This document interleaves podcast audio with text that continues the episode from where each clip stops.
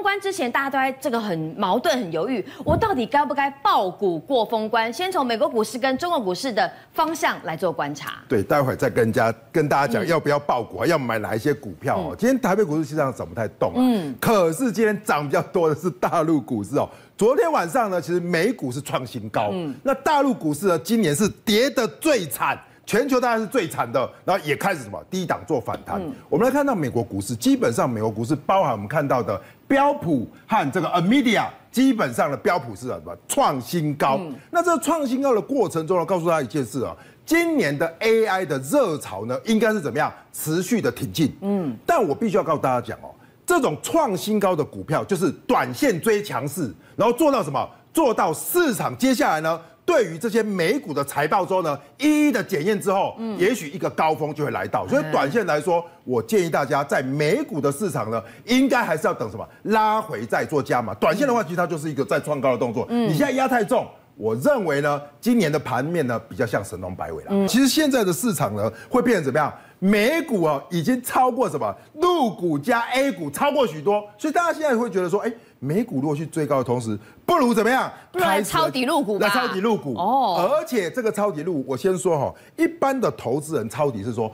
跌得很深，我就要抄嘛。对。那你一定要有一个人帮你在后面做助力吧。对啊，我怎么知道现在是不是底部？对，不是一跌就买嘛，对不对？对啊，嗯。我我先跟大家讲，有很多的市场，包括这避险基金啊，今年度做错怎么样？空日股买 A 股，哇，这就挂掉了，对不对？那等他们出场的时候，其实如果散户的信心全面崩溃的时候，政府进来加持，所谓政府加持，我就说大陆官方的加持，因为上个礼拜国家队哦，在一月十八号就上个礼拜买沪深三百 ETF，结果你知道吗？这个礼拜开始又破底，哇，这叫脸上无光嘛。所以怎么样？现在我说这个叫什么？人民币两兆元的股市平准金，我先说老实话，这叫做信心喊话。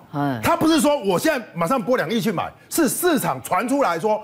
有两亿从海外的基金要怎么样？要回过头来投 A 股市场。嗯，一传出来之后，今天的 A 股大涨，就连续涨两天哦。这是昨天晚上金融指数涨，今天的 A 股是盘中是由黑翻红，大涨一点八趴，所以底部就有可能出现。所以我想，其实简单来说是怎么样？中国的决策是怎么样？要用两兆人民币来救市，对比到二零一五年那时候是两千万，这是设两兆，咋不会？艺术雷公。一次下猛药，为什么？因为从去年十月，我先讲哦，A 股事实上哦，如果大家有点概念是，A 股本来哦是三千点当做一个关卡啦，嗯，结果你看哦，现在哦保卫战保卫到多少？保卫到两千七，就一路下去。对，今年哦，夯不啷当已经跌了七趴，嗯，所以中国的网友呢，其实 就比较心灰意冷了。什么叫心灰意冷哦？在网络上，如果大家去找一下，叫杯子，上面叫杯子哦，就是发什么发这种所谓的，不要说国难财，这杯子卖很好，对了。这杯子上面写什么？写保卫战，什么意思？就是两千七百年保卫战，参战纪念。对，这个参战纪念呢，大家知道是从什么时候开始的？嗯，从三千年开始。所以三千点的杯子也做过，三千九，对，两千八，两千七，对，就一路卖杯子，那卖到最后连酒都在卖了。酒酒，我刚刚好马奇比较无奈了，公在无论上辈子造了什么孽。就是你去炒 A 股，就是在作孽，就是还清了，好惨哦，都差没了。嗯，但是我告诉各位哦，嗯，这个代表一个很重要的重点哦。当所有的散户失去信心，疯狂崩溃，保卫战保住，我告诉你，你这个杯子，如果是你说台股每跌一千点卖一个杯子，连续让你买五个杯子，你买得下去啊？一根不被背啊嘛。告诉你，失去信心的时候，谁出来救市了？哎，马云放话了，恭贺。很多人都说马云是不是把你的。对，之前传出来啊，卖股票，后来阿里巴巴大跌，对，大跌嘛，对，一直跌，跌到前天还在跌嘛。阿里巴巴就把马云出来讲，马云跟蔡崇信哦，就把董事局的主席讲，我们一股未卖，而且在去年的第四季加码，马云说我加码五千亿的美金哦，蔡崇信说加码一亿五千万，那基本上就怎么样？哎，基本上就是什么，全部都是加进去了。所以阿里巴巴这两天也大涨，所以这两天是怎么样？A 股涨，港股涨，那。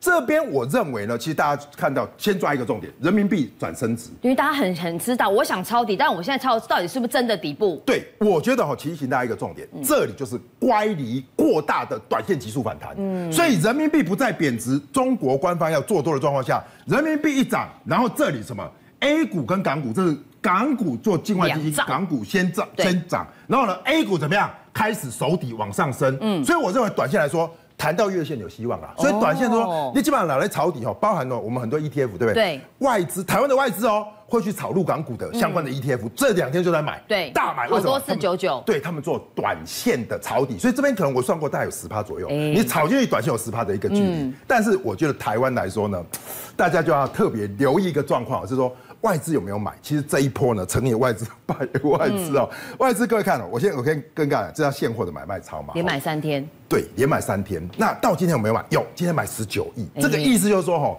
外资先认错，然后再回补。到了前高之后，外资说：“好啦，我该补的都补过了，接下来呢，我把盘撑在这里，就让你们去玩了。”意思就是说，其实大家静观情绪来，一七九五六，我认为会不会过？我觉得会过，因为差一点点嘛，过。但是过了之后，会不会有短线的震荡？我觉得就会有。为什么？因为你看外资的买超是认错回补，但是越买越少。嗯，那盘是怎么样？越拉红 K 越来越短。嗯，所以这几天，尤其到封关年间，我认为呢，还有往上突破的行情。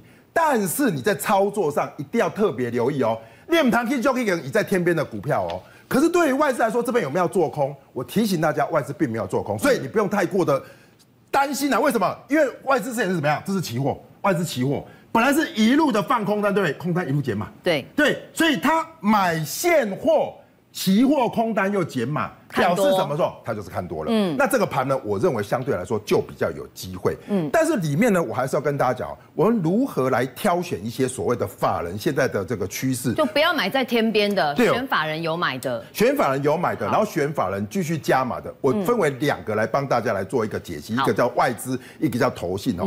外资其实这一波以来哦，它实际上我说老实话，真的完全看错了，他就是 一路卖下去，然后一路买回来，所以我把哦。外资连续五天买卖超，为什么？因为刚好五天嘛，前面都卖掉，后面买回来。我整理几个重点，这边是外资买的一个部分哦。大家看到，当然是买什么？就是买台积电。那买台积电卖联电，意思就是说外资看什么？看先进制程还是优于成熟制程？嗯。但是我提醒大家，这里要不要去买台积电呢？对。台积电的波动其实比较小。嗯。我们其实前上上礼拜来也跟大家讲嘛，其实你要买的是 CoWoS 啊，供应链那一些的涨幅可能比较大，相对也涨上。我记得上礼拜讲星云嘛，它继续往上垫高。你买台积，你上礼拜买台积电，对不起，没有赚到嘛。在那边。批料啊嘛，对不对？好，它是算长线的布局。可是外资除了买 AI 链之外，我认为呢，外资有什么加码面板？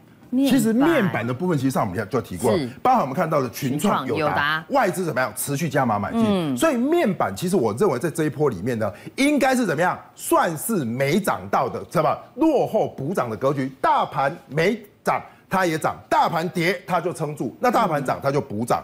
那最后我觉得哈，其实重要的重点就是 AI 伺服器的概念股呢，如果美超维跟所谓的 NVIDIA 都继续创高的话，你说尾创啦、英业达啦，会不广达会不会涨？会。那但是短线的话，其实连涨几天都今天也休息了嘛。嗯。所以我觉得要拉回之后再来买。机会。对。那最后怎么样？重要的，大家喜欢纯股的金融股。哎，这一波反弹，对不起，你看哦，是台新金、星光金、低全部都买。嗯。所以外资我观察这一波以来哦，一直反弹对。反弹之前，外资就砍金融股；反弹之后，还是在买金在卖金融股。所以外资反过来跟你说一件事，就是说，嗯，他们认为今年的三月不会降息，嗯，所以现在买金融股太小，可能要到五月才会降。对，所以你要存股了，外来讲淡季的了哈。好，那投信呢？我认为我把投信呢，其实把它归类为怎么样？前一波它实际上在上上市的市场做的比较多，可是这一波呢，如果上市走不动的时候，哎，我们就找中小型的来做。对，因为这几天呢，柜买指数是连续四天收红 K，大盘还没那么强。对，所以我干嘛等下呢？大盘停的家啊，小型的继续上。哦。所以我把它列出来之后，你说投信五天买卖超的上柜的排下来，你看中美金、新全、奇邦、旺系，你看一。